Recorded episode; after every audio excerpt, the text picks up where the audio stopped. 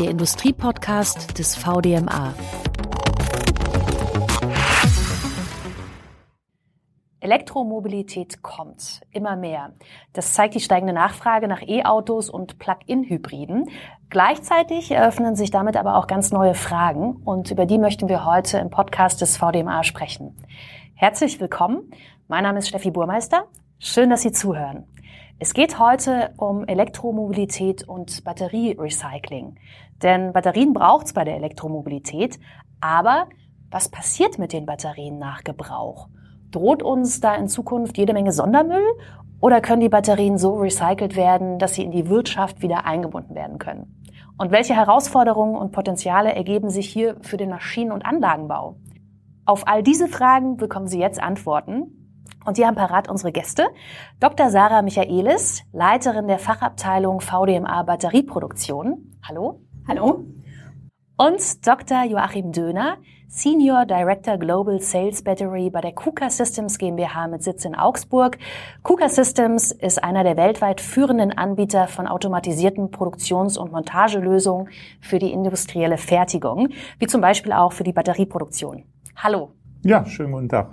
Wir steigen direkt ein ins Thema. Wenn wir über die Elektromobilität und Batterien sprechen, über welchen Typ von Batterien sprechen wir denn da eigentlich und was bedeutet das dann fürs Recycling, Dr. Michaelis? In der Regel sprechen wir bei der Elektromobilität über Lithium-Ionen-Batterien. Abgekürzt werden die mit NMC und LFP, wobei das für das Kathodenmaterial steht. In der Kathode werden Nickel, Mangan, Kobalt, Eisen oder Lithium eingesetzt. Dann habe ich das Anodenmaterial, überwiegend aus Graphit, mehr und mehr wird aber auch Silizium mit dazu genommen. In der nächsten Ebene kommt dann das Gehäuse dazu. Wir haben Aluminium und Kupfer, wir haben Ableiter, Ableiterfolien, ähm, Strom, wärmeleitende Elemente.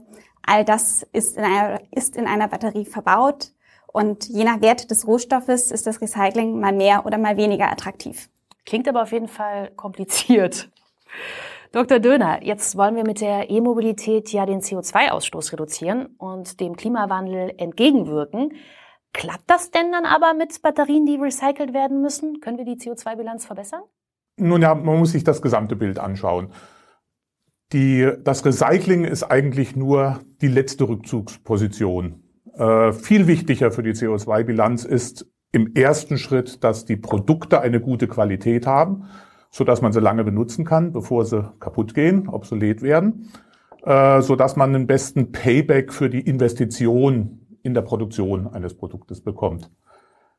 Der erste Baustein also Qualität und Lebensdauer. Der zweite Baustein ist dann, wenn die Qualität für die ursprünglich angedachte Anwendung, also Elektrofahrzeug, nicht mehr ausreicht, dann muss man sich überlegen, vielleicht kann man die Batterie für andere Dinge verwenden. Äh, das nennt man dann Second Life, also wenn es fürs Auto nicht mehr taugt, vielleicht als Speicher für eine Heimanwendung oder eine Netzwerkanwendung. Äh, oder auch, äh, ob dann eine Reparatur möglich ist, um die Lebensdauer nochmal zu verwenden. Und wenn das dann geschehen ist, erst dann macht es Sinn, über Recycling nachzudenken. Beim Recycling, das ist auch ein energieaufwendiger Prozess, ist es dann wichtig, möglichst zielgerichtet zu recyceln, also möglichst viel von den äh, Stoffen, an denen man eigentlich nicht interessiert ist, abzuspalten, um den Fokus auf den Wertstoffen zu haben und äh, sozusagen den Beifang zu reduzieren, um möglichst effizient recyceln zu können. Und dann hilft das natürlich für CO2-Einsparungen. Ja.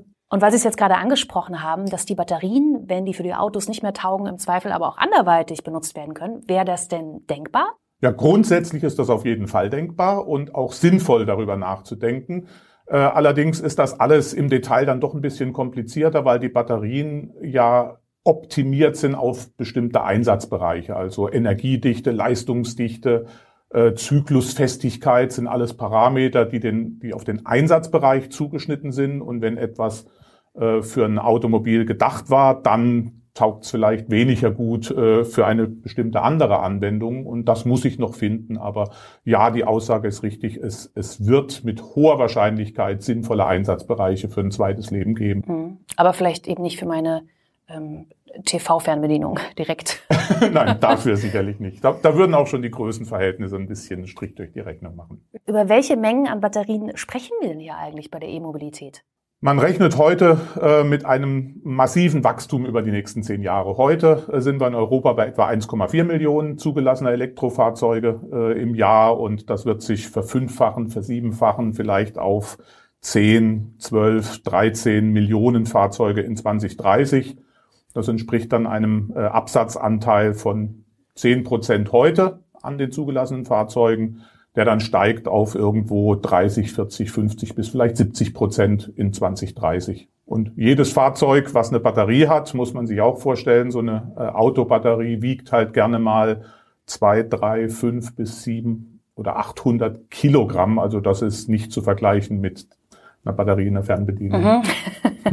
ja, ähm, das ist aber auf jeden Fall echt eine Menge. Ne? Also auch jede Menge Batterien, die dann eben im Zweifel recycelt werden müssen. Welche Recyclingkapazitäten brauchen wir denn da, wenn wir mal auf ganz Europa schauen, Dr. Michaelis? Die Frage haben wir uns tatsächlich auch gestellt und die VDMA Impulsstiftung hat eine Studie in Auftrag gegeben. Das Fraunhofer Easy hat das Ganze für uns untersucht und kommt zu Zahlen, dass bis 2040 jährlich etwa 1500 Kilotonnen an gebrauchten Lithium-Ionen-Batterien anfallen, die dann, die dann dem Recycling zurückgeführt werden, was eine ganze Menge ist. Gibt es denn da eigentlich schon die Kapazitäten für das Recycling? Also noch stehen hier keine großen Recyclingfabriken. Das wird kommen, wenn dann auch die Rücklaufmenge der Lithium-Ionen-Batterien entsprechend hoch ist und wir die Recyclingfabriken brauchen. Ähm, das wird allerdings schneller kommen als gedacht, weil ähm, wir können uns nicht ausruhen und warten, bis die ersten Autos ihr End of Life erreicht haben und dort die Lithium-Ionen-Batterien zurückkommen. Viel früher werden wir uns mit Produktionsschrotten beschäftigen müssen. Im Moment fahren in Europa zahlreiche Fabriken ihre Kapazitäten hoch und äh, ja, gerade in der Anlaufphase werden wir Produktionsschrotte bekommen. Also sogenannter Neuschrott. Über welche Mengen sprechen wir hier, Dr. Döner? Ja, äh, nimm mal ein konkretes Rechenbeispiel, eine, eine Batterieproduktionsfabrik, da redet man ja gängigerweise von einer Gigafab. Nehmen wir an, die produziert 10 Gigawattstunden Batteriekapazität pro Jahr. Wir reden über einen Gesamtbedarf von einigen hundert, 900 vielleicht äh, Gigawattstunden pro Jahr bis 2030. Das heißt, wir werden 60, 70, 80 solche Fabriken, vielleicht 100 brauchen in den nächsten zehn Jahren. So, in einer solcher Fabrik ähm, nehmen wir mal an, es gibt 10% Ausschuss. Das entspricht also einer Gigawattstunde ähm, Batteriekapazität Ausschuss und in Gewicht umgerechnet äh, sind das etwa vier Kilogramm pro Kilowattstunde, was dann heißt, pro Tag reden wir pro Fabrik über eine Ausschussmenge von Größenordnung drei, vier, fünf Tonnen, die anfallen, bis vielleicht sogar zehn Tonnen und wenn äh, wir über Anlaufphasen reden, dann sogar noch deutlich mehr. Also ein ordentlicher LKW pro Fabrik, pro Tag an Ausschuss kommt da schon zusammen. Das ist echt viel. Muss ja dann auch irgendwo hin recycelt werden. Macht das fürs Recycling denn einen Unterschied, ob das dieser Neuschrott ist oder ob es alte Batterien sind? Ja, definitiv. Der große Vorteil ist, dass ich ähm, beim Produktionsschrott genau weiß, was für ein Material eingesetzt wurde, um was es sich dabei handelt und ich kann auf Zelllevel einsteigen. Wenn die Batterie erst beim Auto verbaut ist, muss ich es erst demontieren, ich muss äh, Sortierprozesse müssen folgen. Ähm, ich weiß oft gar nicht, was für eine Chemie in der Batterie letztendlich verbaut ist. Ich brauche analytische Methoden, um das festzustellen, habe vielleicht auch gemischte Materialien. Das verkompliziert den ganzen Prozess. Das heißt, ich habe bessere Ausgangsbedingungen, wenn ich mich mit dem Produktionsschrott und dessen Recyclingprozessen beschäftige. Ähm, ja, und kann da sogar innovativ weiterdenken. Ein vielversprechender Ansatz ist, dass ich gar nicht bis zum ähm, Lithium oder zum Nickel, Kobalt zurückrecycle, sondern auf einem höheren Level bei dem Aktivmaterial aufhöre zu recyceln und das wieder direkt in die Produktion mit reinbringen kann. Und würde damit viel effizienter sein, als ich es ähm, in einem Recyclingprozess bin, wo ich nachher das Kobalt, ähm, Nickel, Mangan wieder rausholen möchte. Jetzt haben wir gehört, bei den Batterien ist der erste Schritt des Recyclings die Demontage. Wie genau funktioniert das und gibt es da vielleicht auch irgendwelche Herausforderungen? Ja, es gibt eine ganze Reihe von Herausforderungen. Äh, um die Demontage zu verstehen, sage ich erstmal ganz kurz, wie eine Batterie aufgebaut ist. Aus Zellen werden typischerweise Module gebaut. Das ist so Gewichtsklasse Autobatterie, 30, 40 Kilo vielleicht die aus Einzelzellen besteht. Und mehrere solcher Module werden zu einem Pack verbaut, Gesamtgewicht, Größenordnung eine halbe Tonne. Bei der Demontage muss man natürlich genau umgekehrt vorgehen. Das heißt, erst muss man den Deckel aufmachen, die Module rausnehmen, die Zellverbinder auftrennen und dann halt schauen, wie weit man sich da voran äh, kann. Die Klippen, die man dabei umschiffen muss, äh, sind äh, ganz unterschiedlicher Natur. Also zum, zum einen äh, der Zustand der Batterie ist relevant. Wenn ich eine Batterie von einem Unfallfahrzeug habe oder eine, die verrostet ist oder sonst wie schlecht aussieht, äh, kann ich schlecht algorithmisch mit umgehen, muss man sich individuell anschauen. Ähm, zweiter Punkt ist, Batterien können noch Energie enthalten. Das ist grundsätzlich gefährlich. Ich muss also gucken, wie vermeide ich, dass Personen zu Schade kommen oder dass es zu Bränden, Explosionen oder sonstigen gefährlichen Dingen tut. Also Sicherheit ist immer ein ganz, ganz äh, wichtiger Faktor. So, und äh, der dritte Punkt ist dann, wie funktioniert die Montage? Man möchte gerne automatisieren, soweit es geht, um die Mitarbeiter zu schonen und aus dem Risiko zu nehmen, aber auch um effizienter zu werden. Manuell dauert eine Demontage heute typischerweise irgendwo zwischen einer halben und einer ganzen Stunde, ist also bei großen Stückzahlen nicht praktikabel.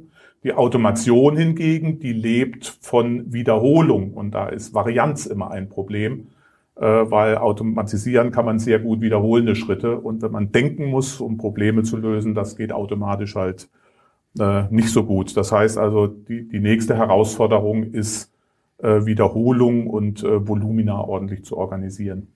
Jetzt macht es ja dann äh, schon Sinn, während der Produktion sich wahrscheinlich anzugucken, wie läuft das dann mit dem Recyceln. Was bedeutet das dann aber ganz genau? Ja, sinnvoll äh, aus der Betrachtungsweise wäre es natürlich im Produkt gleich äh, einzudesignen, dass das reparierbar und leicht demontierbar sein soll. Da gibt's verschiedene Ansätze. Äh, Heute werden die Batterien hauptsächlich für die Ewigkeit gebaut. Ja, man muss sich das so vorstellen, die Anforderung ist, wenn ein Fahrzeug einen Auffahrunfall hat, Batteriepack kriegt einen ordentlichen Schlag, dann kippt das Fahrzeug in einen Teich, äh, dann muss es trotzdem noch dicht sein und halten. Das heißt, der Fokus ist, es für die Ewigkeit zu bauen und äh, über die Möglichkeit, das hinterher wieder auseinanderzubauen, macht man sich vorher wenig Gedanken. Technische Ansätze gibt es, äh, aber das würde auch Geld kosten, würde das Produkt verteuern, so dass man da so ein bisschen diese Gratwanderung hat zwischen Nachhaltigkeit und Wettbewerbsfähigkeit. Und äh, das ist so ein Prozess, der im Moment äh, in der Diskussion ist und wo sich der richtige Gleichgewichtspunkt noch finden muss. Jetzt haben wir ganz viel über das Recycling schon gesprochen, aber wie läuft es technisch eigentlich genau ab? Gibt es da bestimmte Maschinen, Dr. Michaelis? Ja, klar gibt es dafür Maschinen. Was ich beim VDMA gelernt habe, ist, es gibt für so ziemlich alles äh, und äh, jeden die richtige Maschine und natürlich auch fürs Recycling. Und ähm, obwohl die Marktgröße für das Recycling von Lithium-Ionen-Batterien aktuell noch sehr klein ist, besteht bereits ein umfassendes Angebot an möglichen Recyclinganlagen in Europa. Ähm, es können unterschiedliche Prozesse kombiniert werden. Neben der eben schon erwähnten Demontage ähm, sprechen wir hier von der mechanischen Zerkleinerung, von der Sortierung, ähm, von der Pyrolyse, der Pyrometallurgie und der, der Hydrometallurgie. Die Vielfalt der Prozesse spiegelt sich dann auch an den Anlagen wieder. Ich setze Schredder ein, ich setze Sortieranlagen ein, ich setze Hochöfen ein, Förderbänder, Filteranlagen, Pumpen, Extraktionsanlagen, Anlagen zur Abgasreinigung und vieles mehr. Ähm, also viel Potenzial für die europäischen Maschinen- und Anlagenbauer. Und total unterschiedliche Verfahren, höre ich jetzt gerade raus. Ist da schon eins äh, ja, im Rennen um den Favoriten, weil es vielleicht am günstigsten ist oder steht da noch gar nichts fest? Das hängt von verschiedenen Faktoren in der Tat ab. Also es sind unterschiedliche Ansätze möglich und diverse Prozessrouten. Und die unterscheiden sich dann in der Materialrückgewinnung, in der Energieeffizienz. Und so kann immer mal das eine oder das andere Vor- oder Nachteile haben. Ähm, die höher benötigten Temperaturen, die ich bei den pyrometallurgischen Prozessen brauche, ähm, die führen zu einem etwas schlechteren CO2-Abdruck. Das würde dann eher für die hydrometallurgischen Prozesse sprechen.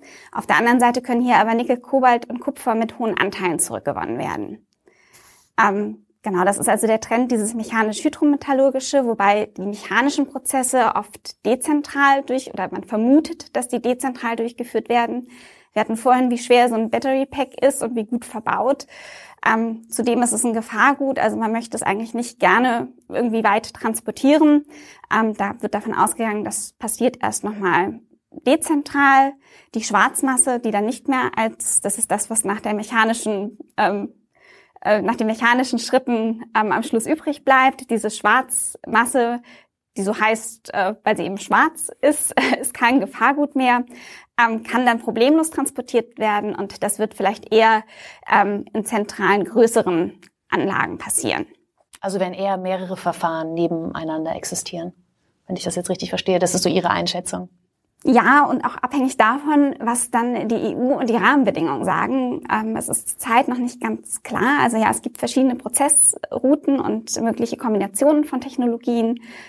Genau, und äh, je nachdem, was die EU an Rahmenrichtlinien ähm, rausgibt, ähm, wird sich noch entscheiden, was dann eventuell einen höheren Vorteil hat.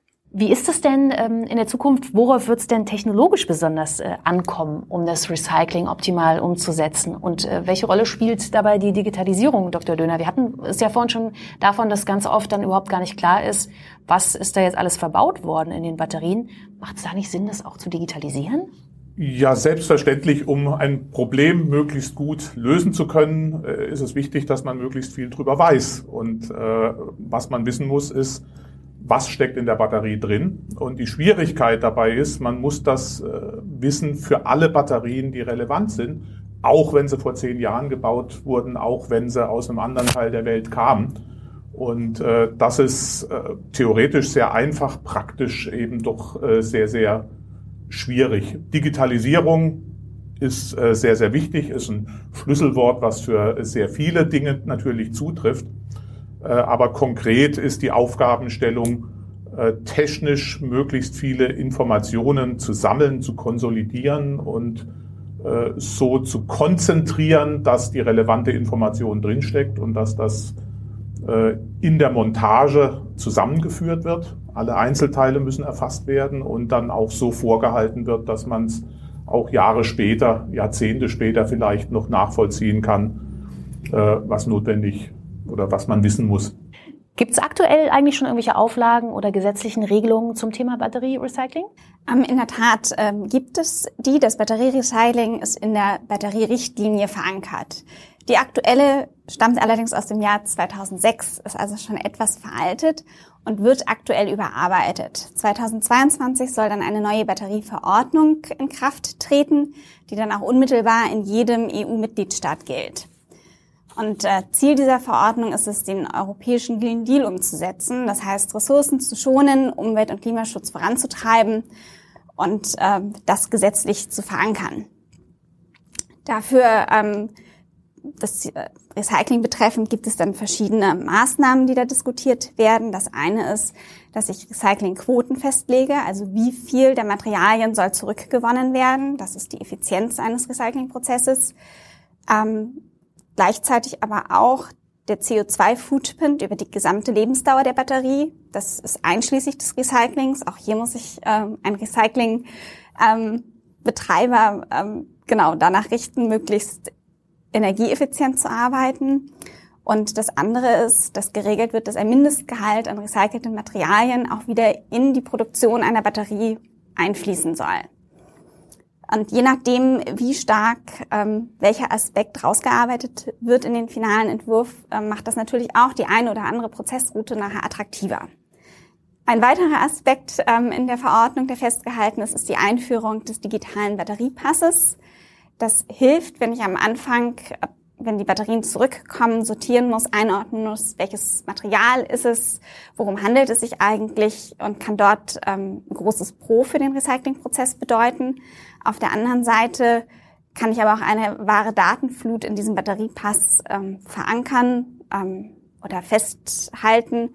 Und das ist dann ein Thema, was für den Maschinen- und Anlagenbau auch seine Tücken aufweist. Also beim Batteriepass ist aus Sicht des Maschinen- und Anlagenbaus wichtig, dass wir uns auf das Wesentliche und Nützliche fokussieren und nicht die volle Bandbreite nutzen, die so ein digitaler Batteriepass zu bieten hat. Apropos Maschinen- und Anlagenbau, das ist natürlich jetzt für uns ganz besonders spannend. Das Thema Wertschöpfungs- und Lieferkette wird oft diskutiert. Und wie viel Transparenz macht denn hier dann wirklich Sinn für den Maschinen- und Anlagenbau? Ja, das ist ein sehr, sehr, äh, wie, wie, alles, äh, vielschichtiges Thema wieder. Ähm, für den Maschinen- und Anlagenbau ist es noch relativ einfach, weil da ja die Vorgaben des Produkteigentümers umgesetzt werden. Äh, aber äh, man wird gerne erschlagen von einer manchmal unnützen Flut an Informationen. Also äh, ganz wichtig ist es zu verstehen, was sind die wesentlichen Informationen und zu vermeiden, dass Mehraufwände durch eine unangebrachte Datensammelwut entstehen. Also das ist eine konkrete Herausforderung. Ein zweiter Punkt, wo man mit umgehen muss, ist, dass in den Detailinformationen ja auch wettbewerbsrelevante Informationen drinstecken. Also wer kauft bei wem, wie ist genau die Zusammensetzung von irgendwelchen Materialien. Äh, das sind äh, Produktionsgeheimnisse, wo viele Leute sehr, sehr äh, restriktiv mit umgehen. Und da sind wir in Europa ja nicht allein auf der Welt. Ein dritter Punkt ist die Informationen, die gesammelt werden man kennt es aus anderen Bereichen, sind natürlich ähm, auch zu schützen. Ja, also Datenschutz ist äh, eine wichtige Thematik. Äh, wenn Informationen in falsche Hände kommen, ist immer gefährlich. Und last not least geht es um Lieferketten. Diese Kette besteht aus sehr, sehr vielen Gliedern. Das fängt mit irgendeiner Mine in Südamerika an und geht hin bis zum Servicepartner für ein Elektrofahrzeug. Und dazwischen gibt's Zellhersteller, Materialhersteller, Maschinenbauer und so weiter und so fort. Äh, und in so einer Kette festzumachen, wer am Ende des Tages tatsächlich wofür in der Verantwortung steht, das ist ein ganz, ganz großes praktisches Problem, wo auch in der Regulation im Moment äh, noch stark gerungen wird, was der beste Ansatz ist. Welche Potenziale sind denn jetzt hier für den Anlagen- und Maschinenbau als Technologielieferant äh, konkret verbunden beim Thema Batterierecycling, Dr. Michaelis? Beziffert haben wir das tatsächlich in der vorher genannten Impulsstudie mit einer Zahl von 300 Millionen Euro im Minimum im Jahr 2040 als Marktgröße für den Maschinen- und Anlagenbau und ähm, im Maximum 1,1 Milliarden Euro. Umgerechnet sind es dann bis zu 5.300 Arbeitsplätzen, ähm, was allerdings insgesamt einem Marktanteil von 100 Prozent entspräche.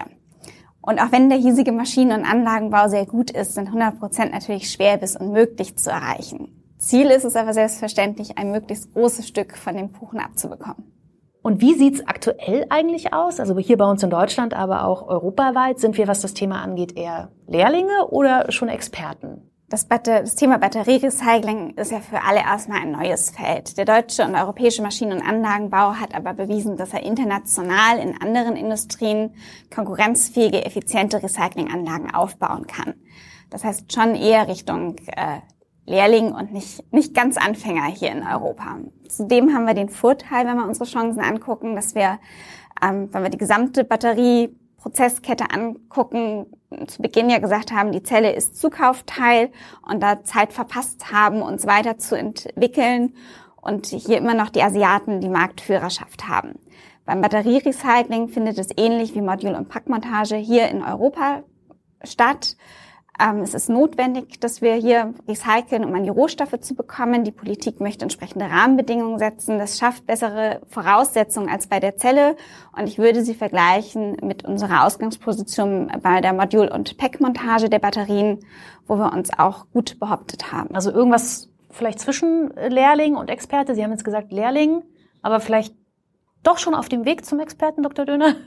Also Lehrling in dem Sinne, dass wir noch nicht alles wissen, ähm, aber nicht in dem Sinne, dass es jemanden gäbe, der es schon deutlich besser weiß, weil das Thema ist neu. Ja? Wir müssen es gemeinsam erkunden. Und was wir in Europa äh, ja als äh, vielleicht manchmal nicht wirklich geschätzten Luxus haben, ist, dass in Europa die Grundbedürfnisse für alle Welt eigentlich hervorragend erfüllt sind und dass wir deswegen wirtschaftlich und technologisch den Luxus haben, uns um Nachhaltigkeitsthemen und, und äh, Recyclingthemen wirklich engagiert kümmern zu können. Und das ist eine große Chance, weil wir das äh, gründlicher vielleicht machen können als andere und auch dazu tendieren, äh, die Thematik ganzheitlich zu sehen. Also alles, was Energie kostet beispielsweise, ähm, hat ja auch einen CO2-Footprint. Und äh, wenn ich Kohleenergie reinstecke in einen Prozess, ja, dann ist der beste Prozess trotzdem für die Umwelt schlecht. Äh, und wenn ich Wasserkraft und äh, erneuerbare Energien einsetze, dann ist äh, der Prozess viel, viel besser. Also das ist äh, ein, ein Vorteil, eine Chance, die wir hier haben und wo wir auch mit gutem Beispiel vorangehen können und de facto Standards wahrscheinlich setzen können, äh, was uns dann längerfristig auch eine, eine gute Marktposition und Wettbewerbsfähigkeit beschert. Mhm. Ja, was dazu natürlich notwendig ist, ist, dass man konstruktiv miteinander arbeitet, dass man gemeinsam an einem Strang zieht und das nicht nur zwischen den Produkteigentümern, den, den Maschinen- und Anlagenbauern, sondern auch äh, mit der Politik und das nicht nur auf deutscher, sondern europäischer oder vielleicht sogar globaler Ebene. Elektromobilität kommt immer mehr in unserem Alltag an, aber damit treten eben auch neue Probleme oder Fragen auf, zum Beispiel, was passiert mit den benutzten Batterien? Die Antworten darauf, die gab es heute von Dr. Sarah Michaelis, Leiterin der Fachabteilung VDMA Batterieproduktion und von Dr. Joachim Döner, Senior Director Global Sales Battery bei der KUKA Systems GmbH. Vielen Dank Ihnen beiden für Ihre Zeit und für das Gespräch. Ja, danke auch. Und noch mehr Infos zum Thema E-Mobilität und Batterierecycling gibt's auf der Seite vom VDMA. Wir hören uns hoffentlich beim nächsten Podcast wieder. Tschüss. Der Industriepodcast des VDMA.